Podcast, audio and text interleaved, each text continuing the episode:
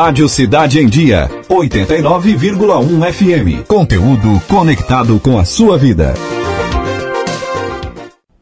Doutor Milton, é para conversar com é, o nosso ouvinte, né, espectador aqui da Rádio é, Cidade em Dia, explicar para eles o que, que é fibromialgia.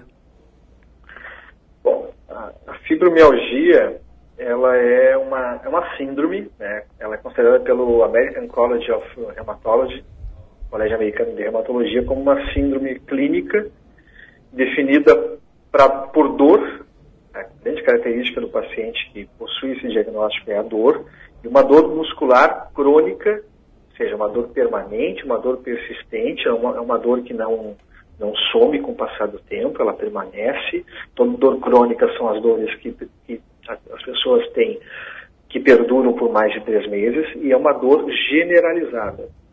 Então essa é a definição que nós temos para como a principal definição da fibromialgia, dessa síndrome fibromiálgica. Interessante. Doutor Milton, e quais são as principais causas né, dessas dores? Assim, não, algumas evidências, existem estudos. O que, que a gente percebe no paciente que possui diagnóstico de fibromialgia é que ele tem as vias uh, de dor, não, não, a dor que nós sentimos no corpo, elas sim possuem vias de transmissão desses sinais. E esses pacientes possuem um aumento da sensibilização dessas vias de dor lá do sistema nervoso central. E as pessoas que possuem então esse diagnóstico, elas sentem mais dor do que outras, ou seja, o limiar de dor delas, ela eh, se encontra mais baixo, elas têm um somatório desses estímulos dolorosos, por isso que eles, eles acabam ficando mais sensibilizados à dor, e existe uh, a, a, dor, ao mesmo tempo, existe como nós controlarmos através do sistema nervoso central a liberação de substâncias que ajudariam no controle da dor. E os pacientes com fibromialgia, os estudos demonstram que eles acabam tendo uma redução desse controle de dor, ou seja, uma menor liberação dessas, dessas substâncias produzidas pelo nosso próprio corpo, que permitiriam uma redução do quadro de dor. Doutor, a fibromialgia, ela tem cura? Não, infelizmente ela não possui cura, no sentido, quando a pessoa procura um atendimento, paciente fibromialgico, ele procura por um atendimento do reumatologista, ou do neurologista, ou do fisioterapeuta, ele a, vem sempre com a expectativa da cura, porque a dor é, é uma sensação desagradável, né? Mas o, é importante que a gente ressalte para o paciente que, apesar de não ter cura, no sentido de não sentir mais dor, há como o paciente, mediante medidas adequadas, que tem maior resolutividade, ele conseguiu o controle da dor. Porque a fibromialgia é uma, é uma, uma, uma síndrome que acaba afetando muito a qualidade de vida dessas pessoas, porque elas permanentemente possuem dor. Uhum.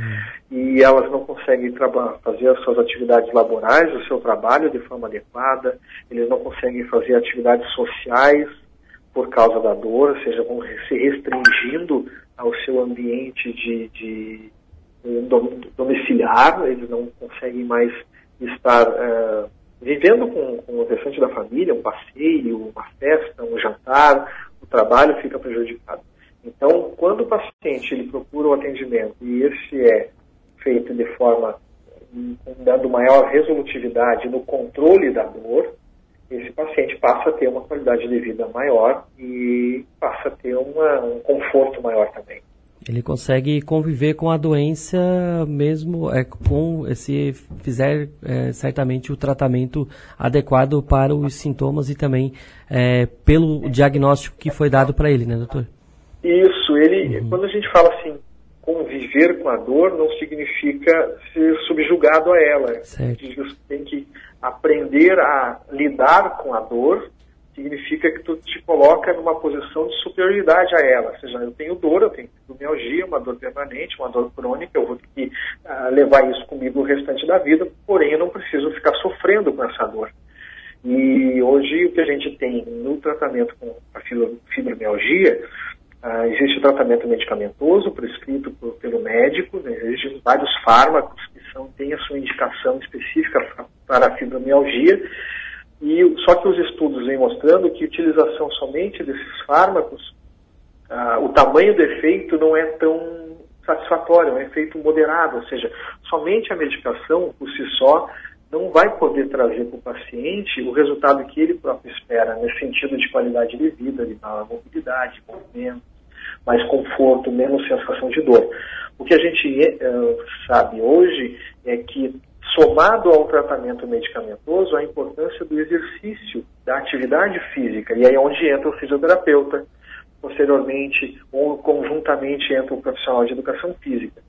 A grande, o grande problema é que os pacientes eles relacionam a dor, por se tratar de uma dor muscular generalizada, eles relacionam essa dor com o movimento, com o exercício. Quando eu me exercito, eu sinto dor. Então, muitas vezes, o que a gente percebe é que há uma baixa adesão do paciente que tem o diagnóstico de fibromialgia à prática do exercício.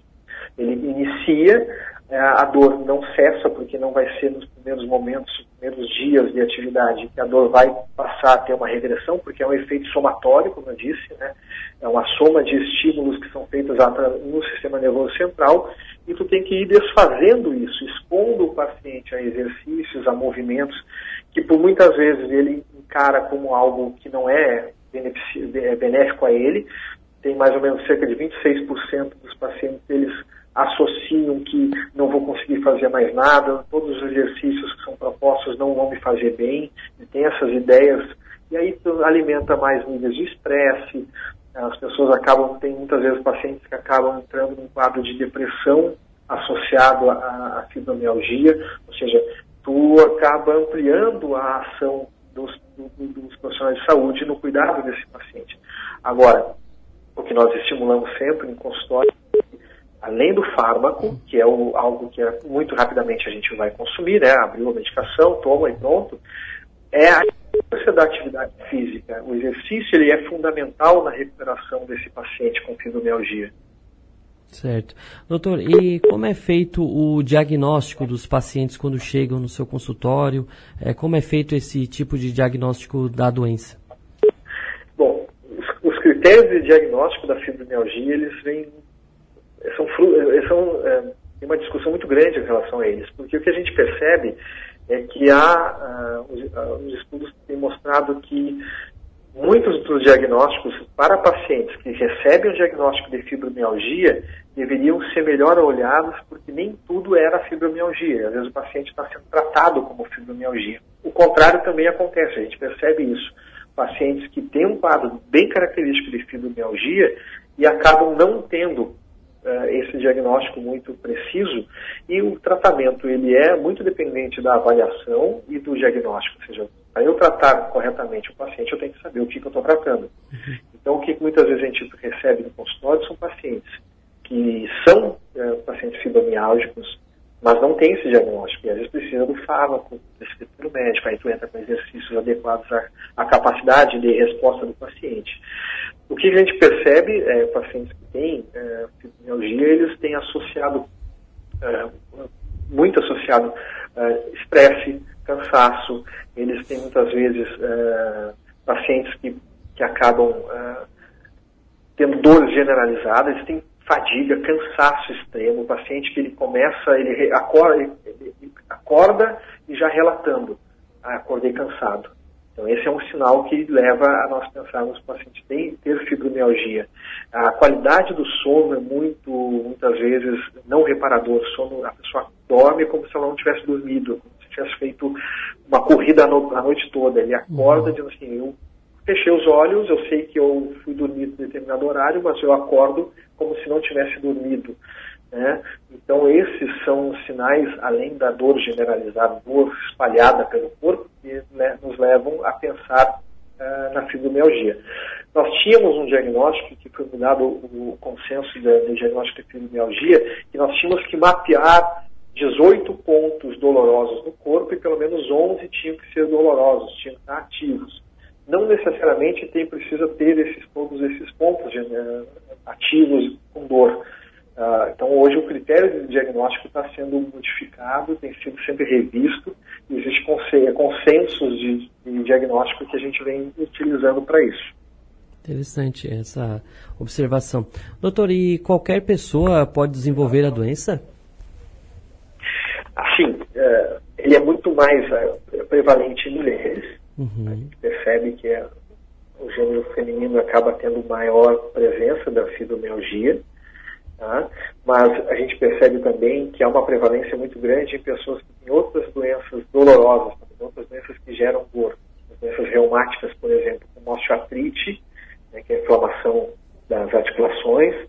A artrite reumatoide também é muito. A gente percebe que pacientes acabam desenvolvendo fibromialgia devido a, essa condição clínica. E pacientes com lupus, né, também acabam tendo fibromialgia. E são, particularmente, são doenças que vinham sendo tratadas, tem como medicação uh, a que está em moda em evidência hoje a questão da, da cloroquina, por exemplo, são medicações que para esse tipo de tratamento. Então são pacientes que acabam utilizando essas drogas também por causa da sua doença base e acabam desenvolvendo por uma série de, de uh, situações com relação que envolve o sistema nervoso central que sensibilizam essas vias, como eu falei no início, as vias de sensibilidade à dor ficam alteradas, eles ficam muito mais sensíveis. Estímulos dolorosos que numa pessoa não causariam a resposta à dor, nessas pessoas, por essa série de alterações que eles possuem, acabam sendo muito mais presente a evidência da, da dor. Então, é, o, que, é, o que os estudos mostram hoje, as pesquisas mostrando isso. Muito mais comum em mulheres, pessoas com doenças reumáticas associadas acabam desenvolvendo fibromialgia e pessoas que têm hipersensibilidade à dor. Doutor, e existem graus é, de fibromialgia? Com relação a quantificar quem tem Isso. mais ou quem tem menos? Isso, exatamente. Então, a gente classifica, existem escalas de dor. Então, escalas de dor. Uhum. Pacientes que não vão. Ah, esse paciente fibromialgia grave, paciente fibromialgia moderado, paciente fibromialgia leve. Então, pacientes podem ter, eles, eles podem é, circular nessas graduações, eles podem ter dias com muito menos dor, dias muito mais tranquilos, onde eles referem menos dor, e dias que eles vão ter muito mais dor.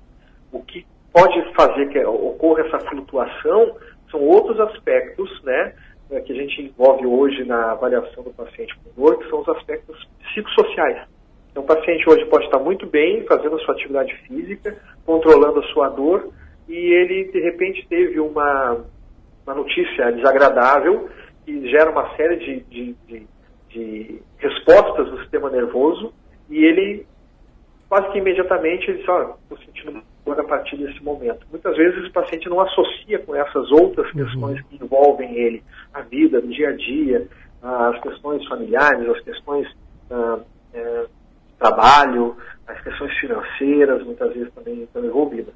Então, às vezes o paciente flutua na dor devido a esses outros fatores também. Então, mas assim, uma graduação especificamente não, ele pode estar moderado e de repente vai para leve, depois ele vai para uma dor mais, mais séria.